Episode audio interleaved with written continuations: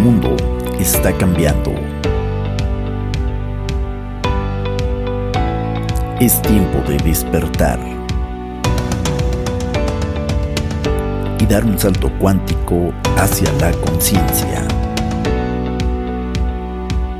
Es tiempo de Señor C. Un podcast de desarrollo personal, reflexiones, inspiración mucho más. Bienvenidos.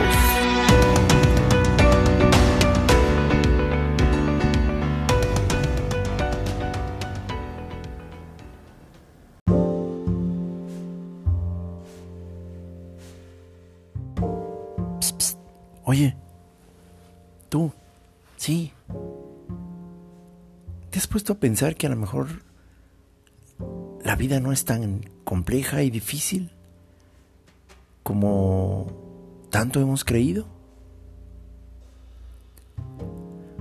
No sé cuántos años tienes ni a qué te dedicas, pero tú como yo y como millones de personas en este mundo, en algún momento de nuestra vida aprendimos, comenzamos a creer que vivir es una experiencia compleja, ruda, difícil, pesada. Si escuchas tus propias conversaciones o las conversaciones de muchas personas alrededor tuyo, seguramente te darás cuenta que para muchos la vida es una especie de lucha. ¿Cómo estás? Pues aquí luchando. Pues aquí en la lucha, compañero. Pues aquí correteando la chuleta. Pues aquí fregándole. Pues aquí sacando para la papa. Pues a fregarle, papacito, porque nadie te va a regalar nada. Y así, un montón de frases que escuchamos a lo largo de nuestras vidas que nos dan una idea de que la vida en verdad es una lucha. ¿Cuántas veces al hablar sobre la economía has escuchado frases como, no, es que la cosa está bien dura?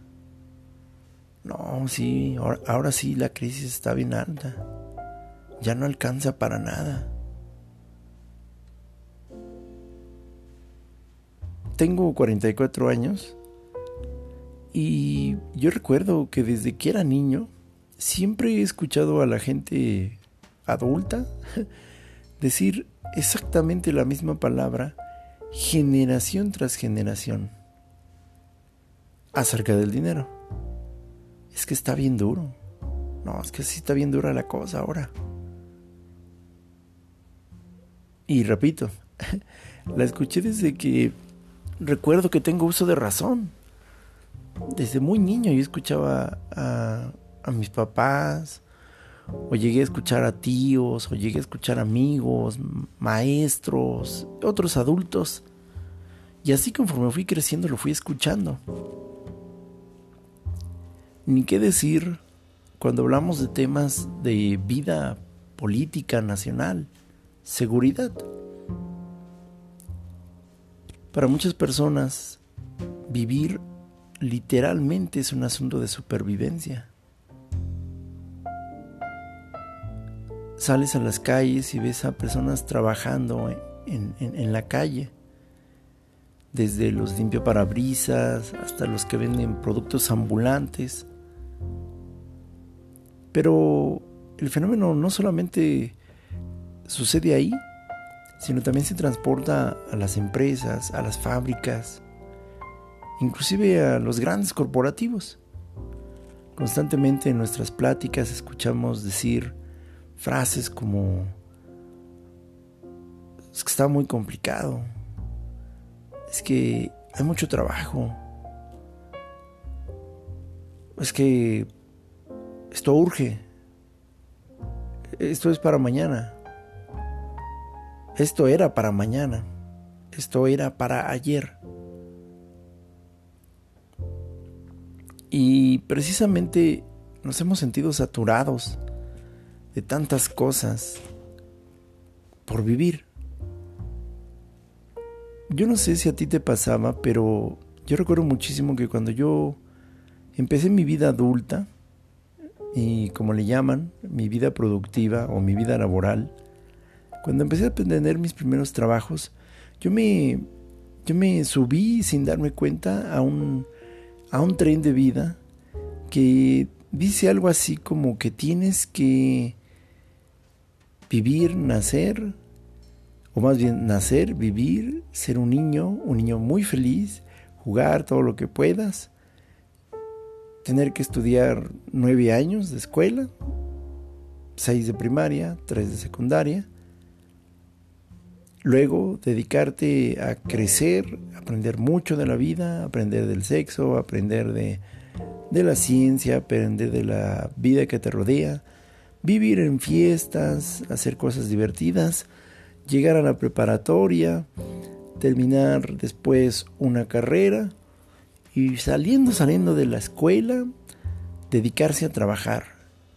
El gran sueño era entrar a una empresa, donde en esa empresa tú irías escalando puestos, irías creciendo en salario, creciendo en conocimientos, y eso es como una especie de, de estilo de vida donde después dices, y cuando ya esté trabajando, ya tenga mucho dinero, entonces lo que viene a continuación es que a fuerza me tengo que comprar un carro y entonces tengo que ahorrar y ganar mucho dinero, porque después tengo que comprarme una casa, viajar, conocer el mundo, o a lo menos conocer mi país, y después de eso voy a conocer a una maravillosa persona con la cual me voy a casar y voy a tener hijos y vamos a hacer muchas cosas en la vida y vamos a crecer, llevar a nuestros hijos hasta que lleguen a la universidad y vamos a envejecer con ellos.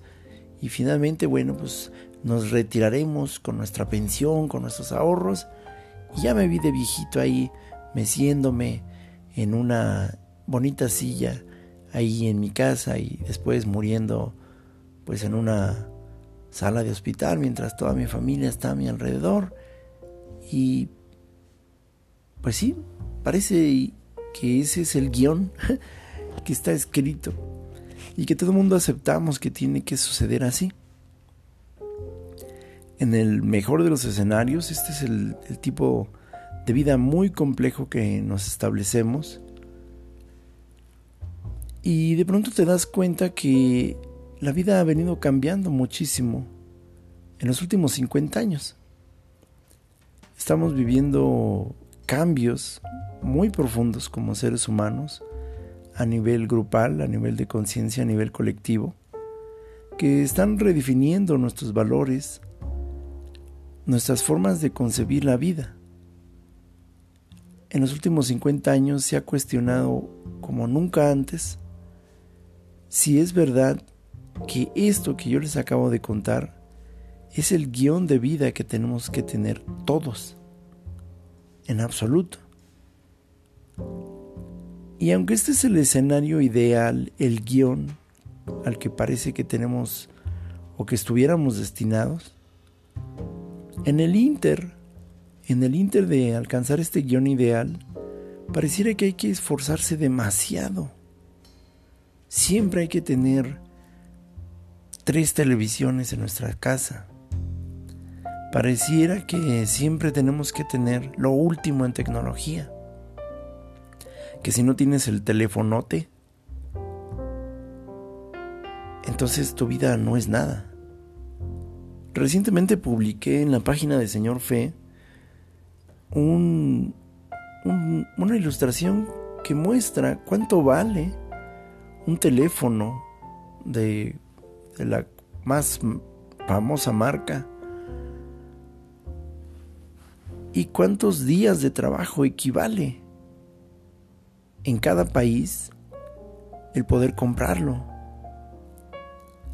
Estoy muy sorprendido de, de ir entendiendo conforme he ido creciendo cómo otro guion que abrazamos muchísimo al crecer es un guion que nos hace meternos en una complejidad para vivir nuestras vidas desde el punto de vista financiero. Pareciera que, sobre todo en los últimos 30 años si no tienes el último gadget, el último accesorio, el último telefonote, la última televisión sota? Entonces no tienes nada. Y pareciera que todos tenemos que estar en una competencia constante para obtener el aparatote, el telefonote, la televisión sota, más moderna, más reciente, porque si no la tienes entonces eres un perdedor. Y no importa cuántos meses sin intereses, o a cuántos abonos chiquitos, o cuántos meses de trabajo tengas que ocupar con tal de comprarte ese accesorio que todos quieren tener. Estoy muy sorprendido de lo que hemos visto a lo largo de los últimos 30 años, donde gentes hacen filas por horas, por horas enteras, para poder ser considerados los primeros en comprar el nuevo aparatote. Es interesante que la gente encuentra cierto placer en ser los primeros que tienen acceso a algo que realmente les cuesta mucho tiempo, mucho dinero y en ocasiones un esfuerzo realmente complejo que vale la pena preguntarse si es requerido. Menciono esto porque a veces la complejidad de este sistema nos hace perder detalles de algo más sencillo. Conozco personas que están felices de que tienen el aparatote, el telefonote, más reciente, más moderno. Y es curioso porque muy poca gente en México y creo que en América Latina tiene la, la solvencia, la capacidad de pagar 30 mil pesos de contado en una sola exhibición por alguno de estos aparatotes o telefonotes. Porque hay que decirlo, ninguno de estos aparatotes y telefonotes cuesta menos de 20 mil pesos mexicanos. Y veo a estas personas portando su telefonote, su aparatote, muy felices comentando que tiene tres cámaras o cuatro cámaras, un super zoom y que es más delgadito, que es más grandote, más chiquito, más y que ahora sí es más complejo y que ahora sí hace más. Y cuando uno pregunta cómo adquirieron el teléfono, repito, muy pocos, realmente muy pocos lo pagan de contado en una sola exhibición. Casi todo lo, pagan con su tarjeta de crédito, a meses sin intereses, en abonos chiquitos. Y te das cuenta cómo sufren trabajar, cómo sufren llegar a la quincena, porque están cansados de estar en ese trabajo que detestan y te dicen cosas como, nada más porque tengo que pagar esto porque tengo que pagar aquello, tengo que seguir aquí. Ya no aguanto este trabajo, ya no aguanto a mi jefe, ya no aguanto a mis compañeros. Nada más porque tengo que pagar el telefonote, el aparatote. Y entonces ellos mismos se esclavizan a vivir una vida extremadamente compleja, teniendo que recortar sus gastos sus consumos en otras áreas.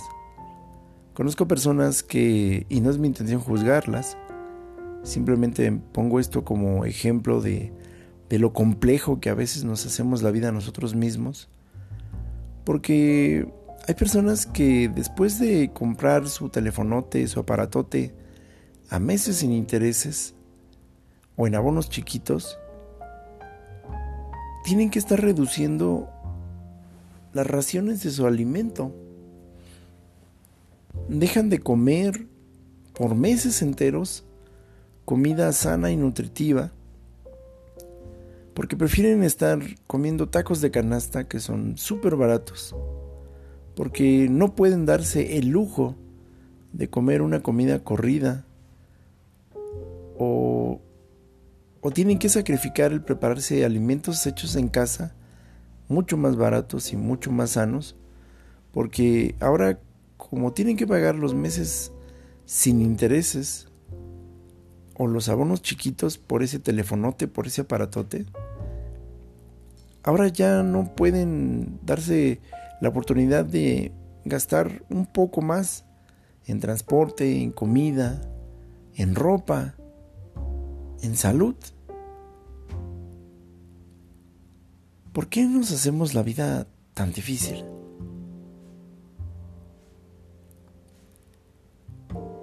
Y cuando hablamos de la vida compleja y difícil, en algún momento tenemos que llegar también a cómo concebimos la vida en otras áreas. Y nos hacemos tan difícil la vida, tan compleja.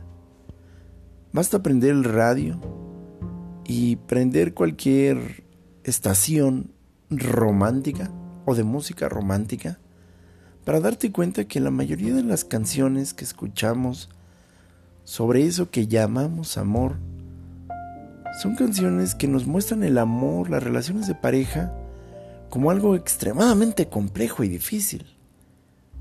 Amar pareciera tan pesado, tan difícil. Amar parece que siempre es un tema de sufrir. Pareciera que amar a otra persona, pareciera que tener una pareja e, es, es algo destinado a sufrir.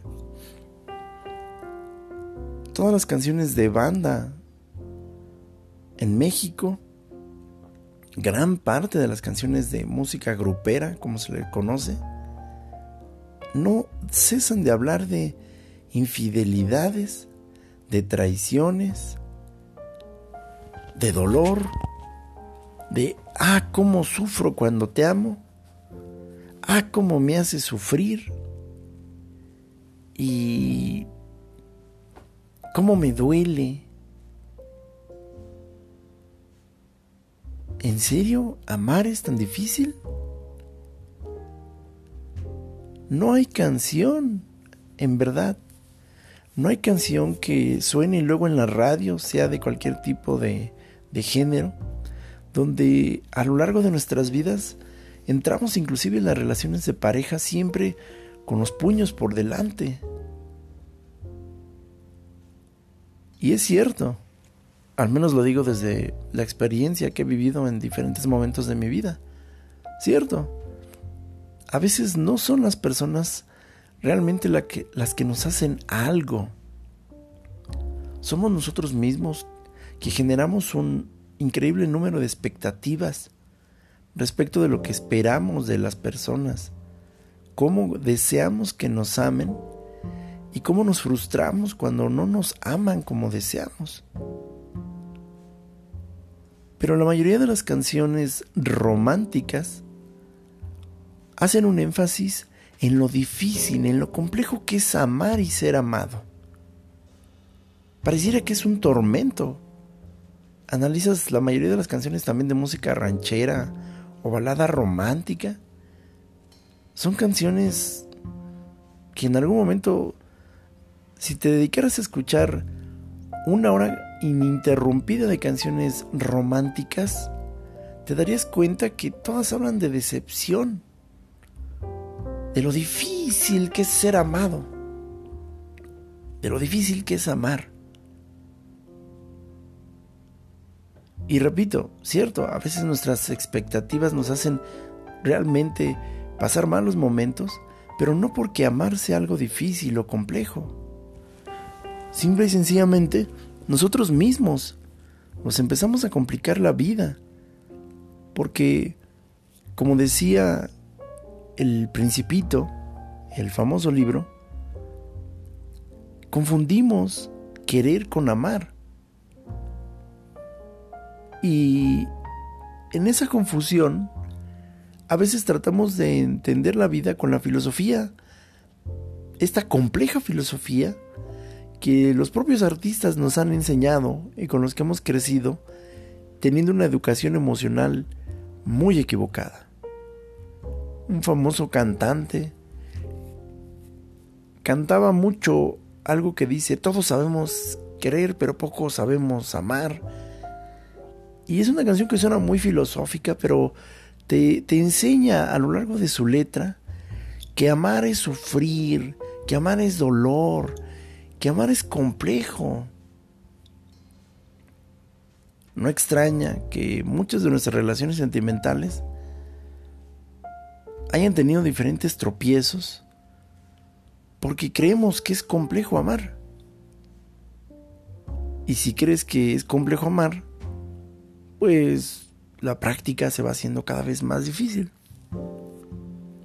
Y así, en muchas áreas de nuestras vidas, aprendemos, a veces ni cuenta nos dimos cómo abrazamos esos conceptos, de que todo tiene que ser extremadamente complejo y difícil. Si no cuesta sangre, sudor y lágrimas, entonces no estás viviendo.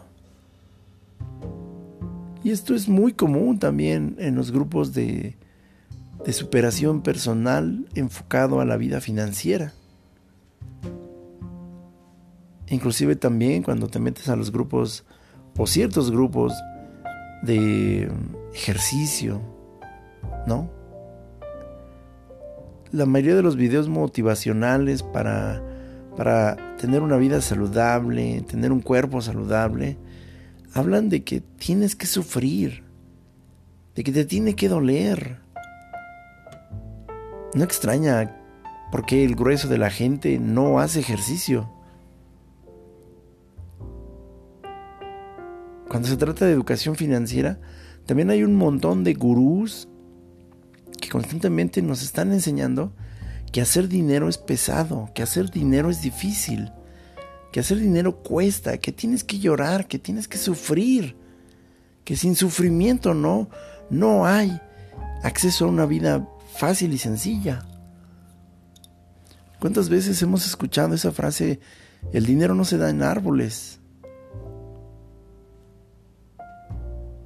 ¿Cuántas veces hemos escuchado que tenemos que sufrir, que esto es complejo, que la vida no es fácil? Y hemos abrazado esos conceptos de tal manera que nosotros mismos, ya ni siquiera el dinero, ya ni siquiera la pareja, ya ni siquiera lo que nos sucede es realmente tan complejo como lo que empieza a suceder dentro de nuestras cabezas. Para cuando te das cuenta, tu mente crea una compleja red de pensamientos que nos hacen ver la vida difícil. Un ejemplo muy claro es lo que ha pasado en el 2020 y que sigue pasando en términos de salud. Oh, es que está bien canija la cosa. Oh, es que ya ves cuánta gente se está muriendo. No, hay que cuidarse mucho. No, es que hay un montón de enfermos. Ay, no. Uy, qué miedo. Uy, no, no, no, no. No, no salgas. No, no me toques. No, no mires. No respires. Güey, llevas la muerte dentro de ti. La prensa, los políticos han insertado un virus en la mente de la gente donde ahora resulta que todos somos terroristas biológicos. Todos dice la prensa y los políticos que todos somos un, un, peligroso terrorista biológico. En cualquier momento yo puedo ser alguien que detone una bomba biológica en el otro o en miles de personas. ¿Es, es verdad? ¿Es verdad? Hay que ser honestos. No, no es así. Si vibras desde el miedo, claro. Pero cuando miras desde los ojos del amor, te vas a dar cuenta que no es así. Y esta reflexión sencilla, quise compartirla con todos ustedes porque yo mismo, yo mismo, a veces me, me he visto envuelto en mis propios pensamientos sobre una situación. No saben el enorme trabajo, pero trabajo bonito, es decir, el aprendizaje que he estado teniendo en los últimos meses acerca de, de del amor, del amor de pareja, de vivir sin apegos. Y ha sido una serie de enseñanzas que he estado teniendo en mi vida y me doy cuenta que nosotros mismos somos los que nos hacemos difícil la vida. Empezamos a crear en nuestra mente una serie de diálogos internos, unas conversaciones con nosotros mismos que acaban casi siempre muy mal, donde siempre nos podemos terminar sintiendo atacados, despreciados, insultados, no amados. Y es increíble ese diálogo en nuestra cabeza. Ese diálogo en nuestra cabeza se vuelve tan complejo porque vemos tan compleja la vida, tan complejas a las personas, tan complejas a las situaciones, y entonces llega el momento donde podemos hacer una pausa y darnos cuenta que la vida realmente no tiene por qué ser así. Que la vida es más sencilla de lo que a veces hemos aprendido. Recientemente estaba, bueno, terminé de lavar mi ropa y subí como millones de mexicanos y de seres humanos a tender esa ropa al techo del edificio donde vivo. Y la verdad es que cuando terminé de tender mi ropa, serían aproximadamente las 5, 5 y media de la tarde, y decidí intencionalmente hacer una pausa.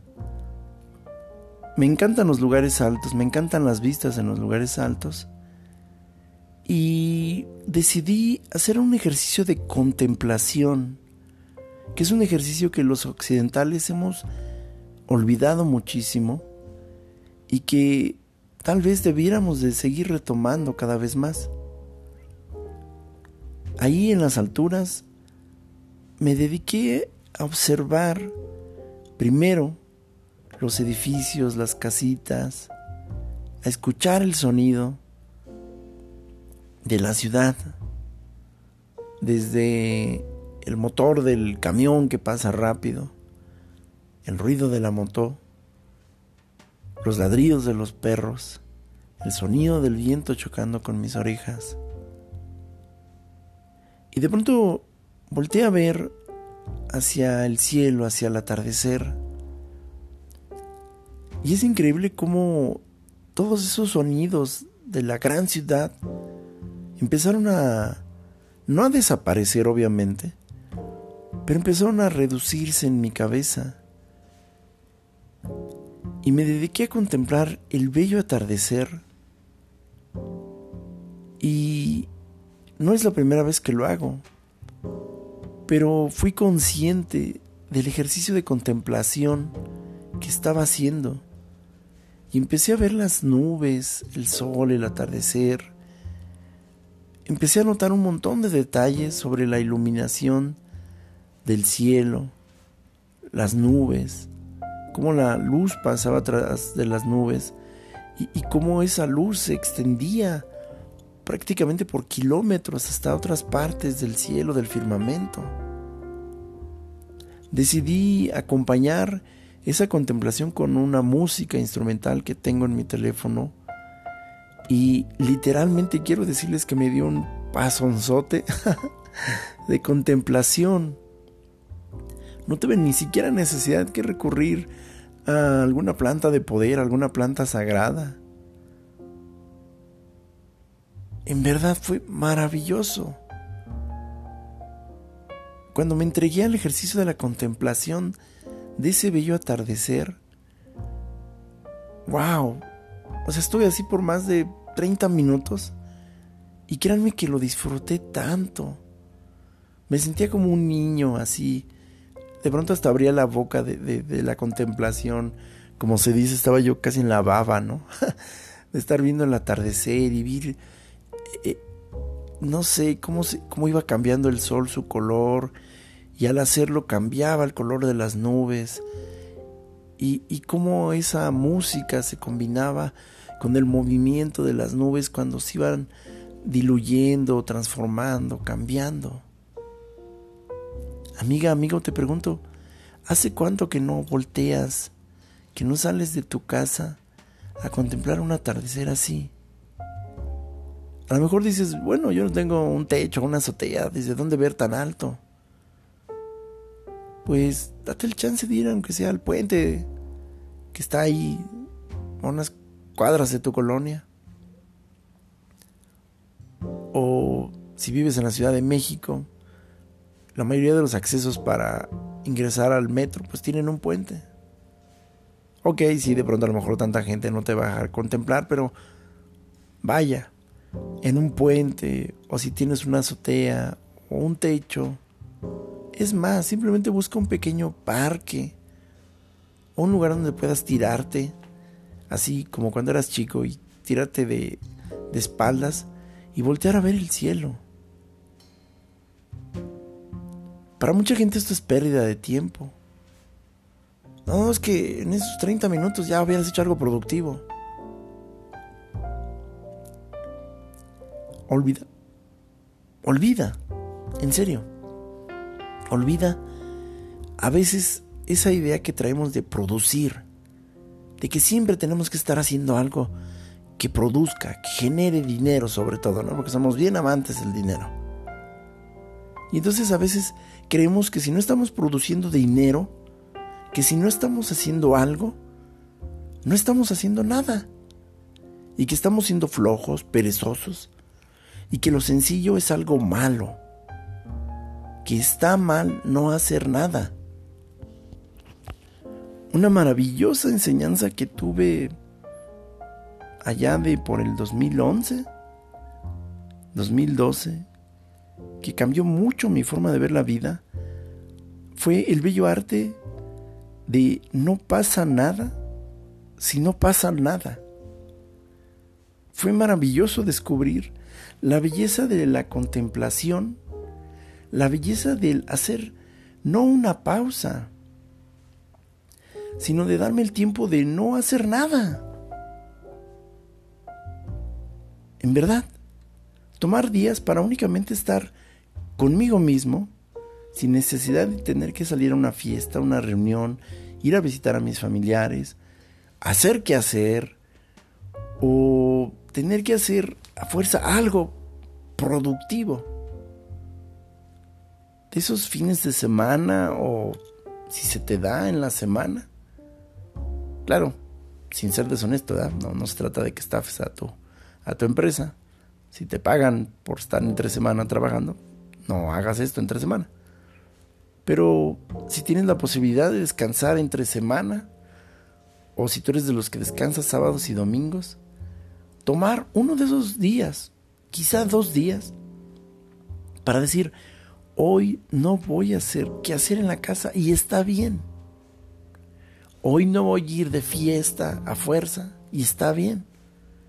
Hoy no voy a ir a visitar a mis familiares y está bien.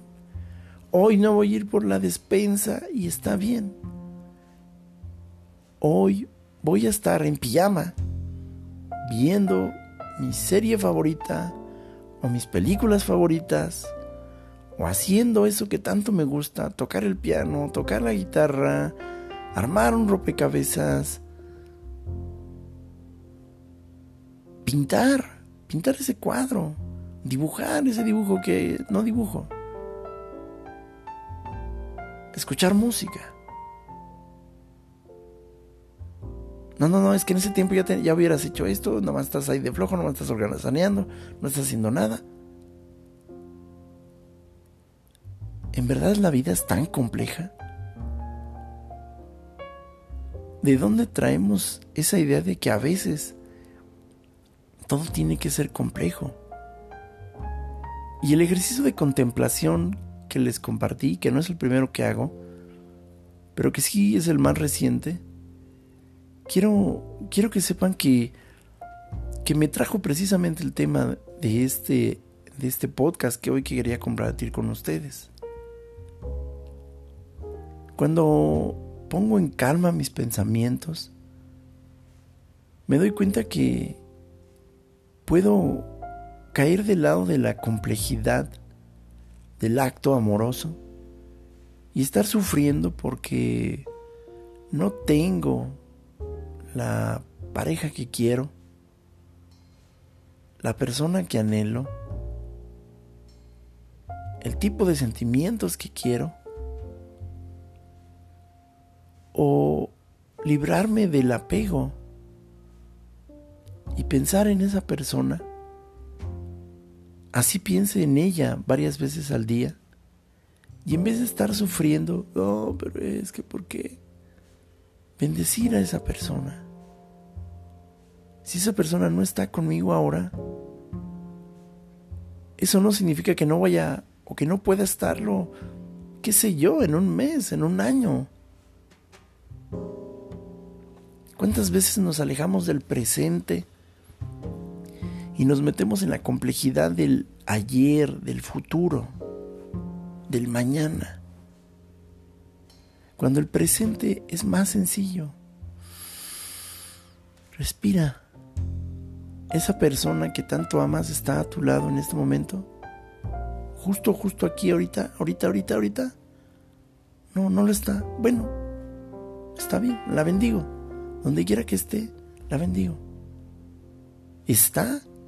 está en este momento porque está en tu casa, o porque tú fuiste a su casa, o porque están platicando por teléfono, o porque están intercambiando mensajes por mensajería instantánea. ¿Sí? Pues disfrútala, ámala. Así de sencillo. ¿Están tus hijos en este momento a tu lado? Ámalos, abrázalos, Contémplanos. Diles que los quieres, diles que los amas. Tienes a tu esposo, a tu esposa en este momento ahí, frente a ti. No esperes una gran noche especial rodeada de velas y, ropa sexy y un baby doll y, velas románticas. Si puedes hacerlo, hazlo. Organízalo. Pero si no, mientras ves a tu esposa cómo lava los trastes o cómo está frente a la computadora ahí atendiendo a su cinta de Zoom.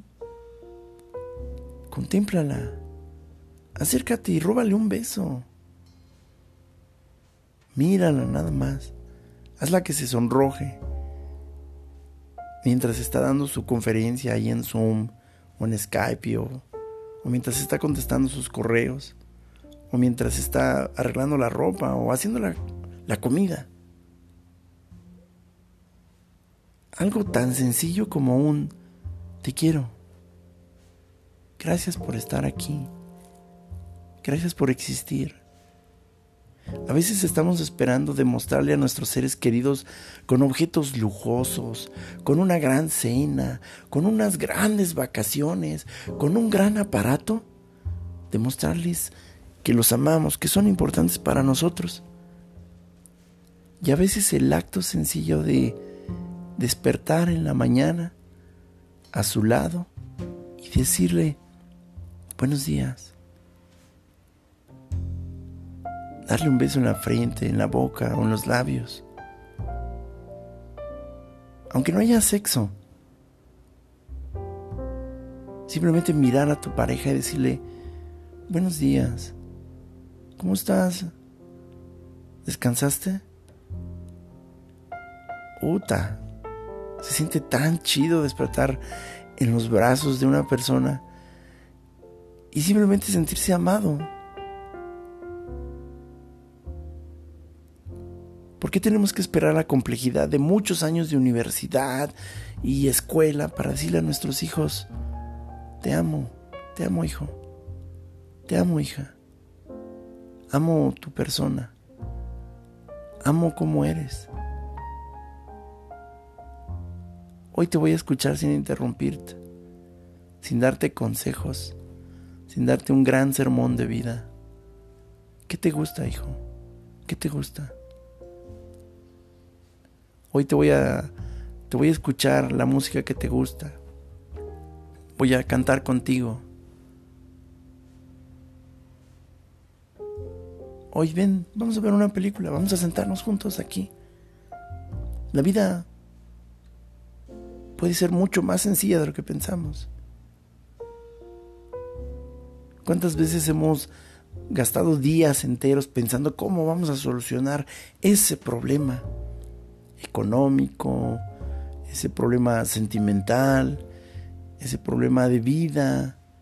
y nos duele la cabeza, no podemos dormir, nos vamos a la cama pensando y pensando y pensando. Despertamos, ya estamos, piensa y piensa y piensa en soluciones complejas y es que está muy difícil y es que no sé cómo lo voy a hacer. Y de pronto decides hacer una pausa y dices, ah, ya, ya. Ya, ya, ya, me desconecto, ya, a ver, bueno, ya no sé. Y sales y haces algo diferente sales a caminar. Es más, pones a ver una película. O haces algo totalmente diferente. Y cuando llegas a ese momento de contemplación, de aparente ocio, de falta de productividad, donde tu cerebro deja de estar piense y piense y piense y piense, sucede la magia. Y en ese momento de quietud, llega la respuesta a nuestros grandes problemas y suceden en la sencillez de un momento de contemplación, de un momento de relajación. A veces estamos tan preocupados queriendo salvar el mundo, cuando la vida es un ejercicio más sencillo. Yo a veces me he puesto a pensar que siempre estamos queriendo resolver los misterios del universo, ¿no? Siempre estamos queriendo entender qué hay más allá. Y a veces nos metemos en temas tan complejos, tan, no sé, tan misteriosos, tan... ¿Y qué onda con los extraterrestres? ¿Y qué onda con la vida más allá de la vida? ¿Y qué onda con los... Y no sé, nos metemos a tantos temas, inclusive a nombre de la conciencia, que, híjole, o sea, nos complicamos tanto la vida, nos metemos así en, en un pachequeo intelectual de qué habrá y qué habrá y qué más habrá. Y, y luego te das cuenta que la vida es tan sencilla como simple y sencillo sentarse y empezar a ver tu cuerpo, empezar a ver tu piel, tus manos, verte frente al espejo sin estar diciendo, güey, estoy bien gordo, güey, no manches, güey, mira nomás esta cara, ay, no manches, qué horror. No, no, no, no. Simplemente te observas en el espejo y dices, mira mis ojos, mira mi nariz, mira mi cara, mira mi cabello. Güey, sí soy una persona muy hermosa. ¿Hace cuánto que no te dices que eres hermoso o hermosa frente al espejo? Nos la pasamos criticándonos por nuestro cuerpo, por nuestra apariencia. ¿Hace cuánto que no te hablas bonito a ti mismo o a ti misma? ¿Y cómo en el sencillo ejercicio de mirarte al espejo? ¿Cuánta gente gasta horas enteras yendo a una barbería, a una estética para... Y no digo que esté mal, ¿eh? No digo que esté mal. Desde luego, nos encanta vernos bien y se siente muy bien verse bien por uno mismo o inclusive para agradar a otras personas. No digo que eso esté mal. Pero a veces el ejercicio de la belleza, de la formación de la autoestima, no se obtiene yendo a grandes seminarios y, y cursos y cursos y cursos. Se obtiene en el sencillo arte de verte al espejo y decirte, estás bien guapo, mano. estás bien guapa. Me gusto. Me amo me quiero mucho. Eso es tan sencillo y tan poderoso. que no lo podrías obtener ni yendo a 20 cursos, ni tomando 30 mm, meditaciones. El sencillo arte de vivir. Puedes darle miles de discursos a tus hijos, pagar las escuelas más caras, más complejas, decirles que... Y todo empieza con un sencillo y simple acto de decirle, te amo hija, te amo hijo. Un sencillo abrazo, un ¿cómo estás? ¿Llegaste con bien? Avísame cuando llegues. Actos sencillos, actos sencillos de vida y de amor. Algo que he estado aprendiendo sobre los lenguajes del amor sobre el tema del desapego, sobre el tema del verdadero amar, es que a veces, y eso depende mucho del lenguaje del amor que cada quien habla, pero es verdad, a veces las personas no nos están diciendo cada cinco minutos que nos quieren, como a veces quisiéramos escucharlo. Pero te das cuenta el amor con el que te prepararon un plato de sopa, un rico guisado, cuando simple y sencillamente te mandan un mensaje. Ok, no te lo mandan diario. Ok, no te lo están mandando buenos días, buenas noches, casi siempre. Pero el día que te mandan, o el minuto en que te mandan un mensajito, tan sencillo como, ¿cómo estás? Está lleno de tanto amor, a veces más amor que un cliché de te quiero. No estoy diciendo que decir te quiero sea malo. Espero explicarme bien. Hay gente que su lenguaje del amor no es verbal. No te está diciendo te quiero, te quiero, te quiero, te quiero. No te está bese y bese y bese y bese y abrace y abrace y abrace. Uno de mis lenguajes del amor míos es ese. A mí me encanta la expresión verbal. Si no, vean, 41 podcasts. Pero me encanta mucho escuchar te quiero, te amo. Me gusta mucho ser abrazado, me encanta mucho ser besado. Pero hay personas cuyo lenguaje del amor no es ese. Y está bien. Para muchas personas sentarse contigo y platicar, verte, darte un plato de sopa, un plato de comida, invitarte simple y sencillamente a tomar una copa de vino o a caminar. Eso es su forma de decirte, güey, aquí estoy.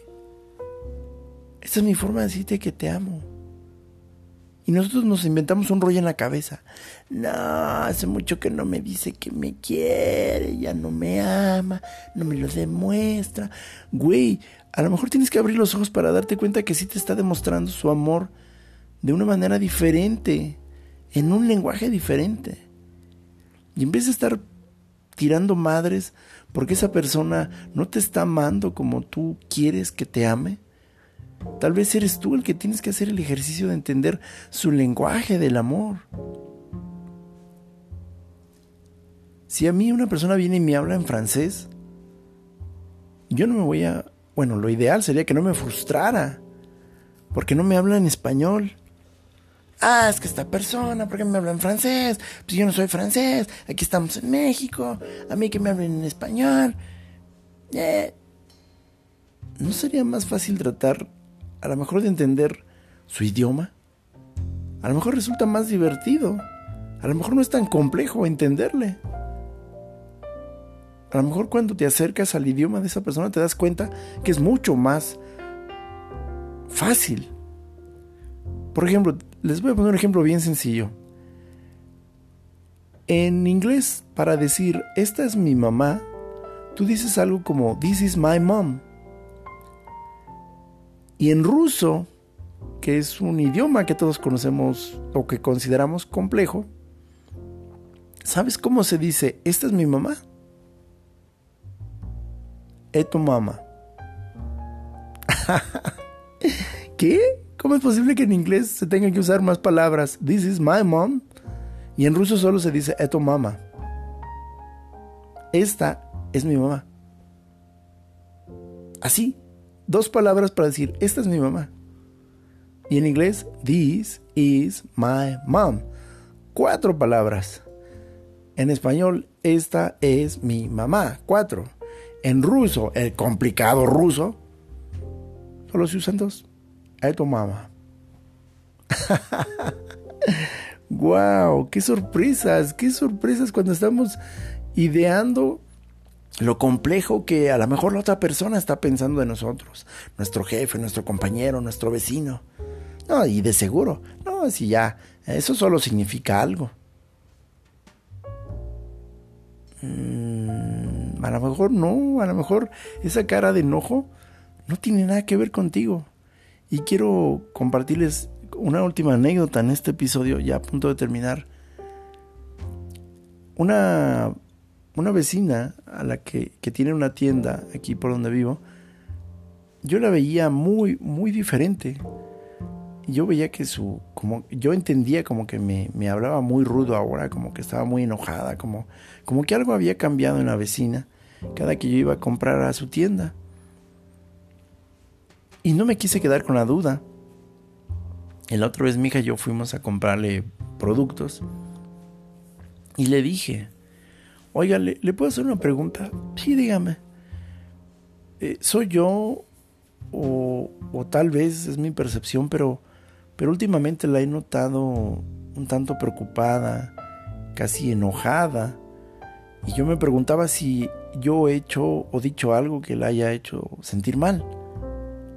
Si es así de antemano le ofrezco una disculpa. Y todo ese rostro así que se veía como enojado, de pronto se descompuso en una cara de compasión. Y la señora me explicó brevemente, le resumo la historia y me dijo, no, lo que pasa es que he tenido una situación porque un familiar eh, falleció por esta cuestión de COVID eh, allá en Estados Unidos y hemos tenido muchos problemas para traer su cuerpo para acá, para México y esto ha provocado tensión en la familia y esto. Entonces me empezó a explicar su situación y, y, no solamente le sirvió de desahogo, porque cuando ella me platicó su problema, yo vi su rostro, cómo se transformó. Y después cómo, cómo sus ojos, su, su mirada otra vez me decían, a su manera, pues, no, no, no, o sea, realmente no es tan complejo como tú piensas.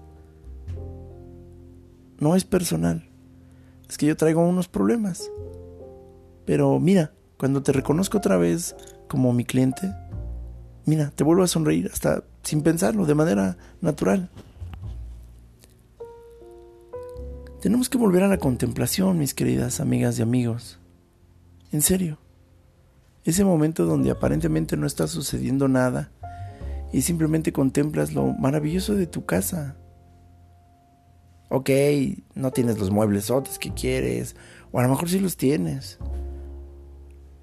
Pero donde haces ese, ejercicio de contemplar y decir, esto, lo que está aquí ahora, lo que tengo, está bien, lo disfruto. Cuando estás en la oficina, en vez de estar pensando en tantas cosas, voltea a ver los muebles, las instalaciones, a tus compañeros, a tus jefes. Y te darás cuenta de la belleza del lugar donde estás. Si estás en el parque, si estás en la calle, contempla las nubes. Contempla la belleza de la ciudad. Sobre todo si estás frente al espejo, contémplate, mírate, deja de juzgarte. Deja de decir que estás demasiado gordo, demasiado flaco. Contémplate. En serio. Concluyo diciendo que cuando llegue la hora de nuestra partida, muchos de nosotros hemos pensado que cuando estemos delante de Dios vamos a hacerle un montón de preguntas complejas, ¿no? Yo creo que cuando estemos delante de, de la presencia de nuestro Creador, nos vamos a llevar tantas sorpresas, a lo mejor, Y nos vamos a dar cuenta que la vida era mucho más sencilla de lo que pensábamos. Esta vida es complejamente sencilla y tal vez por eso el Señor Jesús le dijo en una ocasión a Nicodemo, a ver, a ver, tú eres maestro de la ley y no entiendes esto tan sencillo que te digo que es necesario que nazcas de nuevo en el Espíritu. Y tú eres un maestro de la ley, eres un religioso, un erudito en religión y, rituales. ¿Y no sabes esto? ¿Cómo me creerías? ¿Cómo me entenderías si te hablara de las cosas complejas? ¡Oh, wow! Así que nacer de nuevo es lo sencillo. Y a veces la vida nos la hacemos compleja, mucho, demasiado cuando se resume en poder ser agradecidos, hacer lo que hacemos con todas nuestras mejores fuerzas, disposiciones y actitudes. La vida es sencilla, increíblemente, complejamente sencilla. Disfrútala. Paz a todos ustedes.